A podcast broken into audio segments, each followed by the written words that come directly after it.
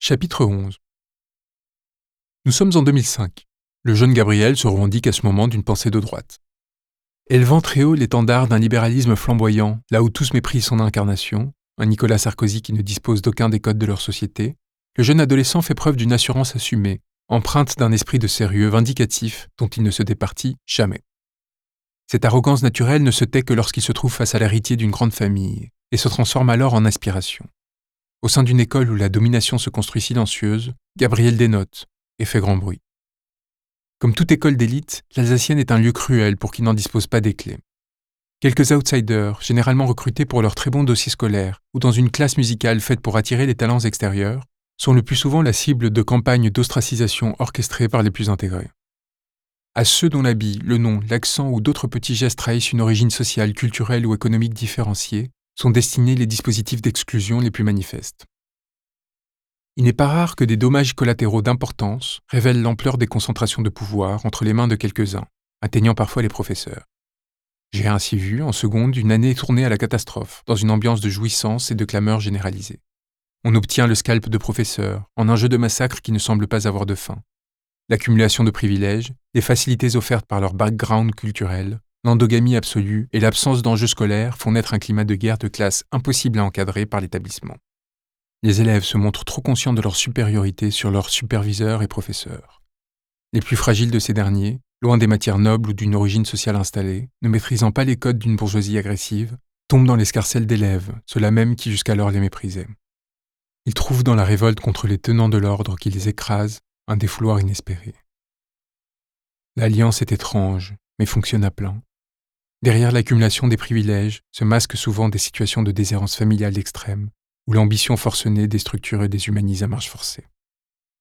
Si Sciences Po, HEC et parfois Assas ou Polytechnique peuvent faire gloser les élèves, tant chacun apparaît comme le garant d'une reproduction sociale réussie, c'est bien plus à la comparaison de leurs résidences secondaires, des jeans diesel à la mode, ou des soirées qui commencent à mêler la fine fleur de l'école, que se destinent principalement les discussions. Tout est affaire de reconnaissance sociale. En cela, l'école est un magnifique laboratoire de ce que deviendra notre société, où ne réussissent que des individus sélectionnés par leur capacité à tenir l'apparence de domination, les us et coutumes de la caste, et jamais leur capacité à produire du fond. Démontrer son courage, se sacrifier au nom d'une idée, s'engager sont ici des notions farfelues. Les groupes de rock financés par les parents et relayés dans l'espace médiatique par leurs amis, dont les secondes sexes seront à cette époque l'exemple le plus réussi, et par leur médiocrité abyssale le plus symptomatique, créer des contre-hiérarchies spectaculaires qui permettent à l'école de rayonner et à ses membres de rompre l'impression d'appartenance à un espace de seconde zone au sein de l'oligarchie parisienne. Ainsi ne s'étonnera-t-on guère que l'une des rares personnes à s'être distinguée très en amont dans la même promotion que Gabrielle Attal se trouve être la chanteuse de variété Joyce Jonathan, propulsée de façon éphémère dans les charts grâce à un savant mélange de production de l'existant et d'assises sociales qui générera toute une série de carrières moins impressionnantes mais tout aussi installées chez nombre de ses congénères. Dans une société où la chose intellectuelle est dévalorisée, peu ou point de chercheurs, de grands scientifiques ou intellectuels, d'industriels et de grands reporters sortent d'une institution chargée d'installer plutôt que d'exiger. Son confort économique étant en garantie, Attal va choisir très tôt la politique et faire tout pour y être couronné. Le livre de souvenirs de fin de terminale en 2007 sera pour lui l'opportunité de reproduire en pleine page son visage sur le portrait présidentiel de Georges Pompidou, là où tout se contentait de photomontages amicaux. La Macronie, en manque de jeunes cadres adhérents sans porter autre chose qu'une ambition de conformation, était l'écran idéal pour ce jeune garçon. Gabriel Attal voulant faire au plus vite, il lui importe de ne rien sacrifier. La lutte pour l'intégration féroce qui autorise tous les coups à l'alsacienne préfigure celle qui dominera les cercles parisiens, l'âge adulte atteint. Cours de récréation devenu lieu d'entraînement, l'école singe tous les dispositifs des pouvoirs. On ne s'y regarde et ne s'y distingue que par l'apparence.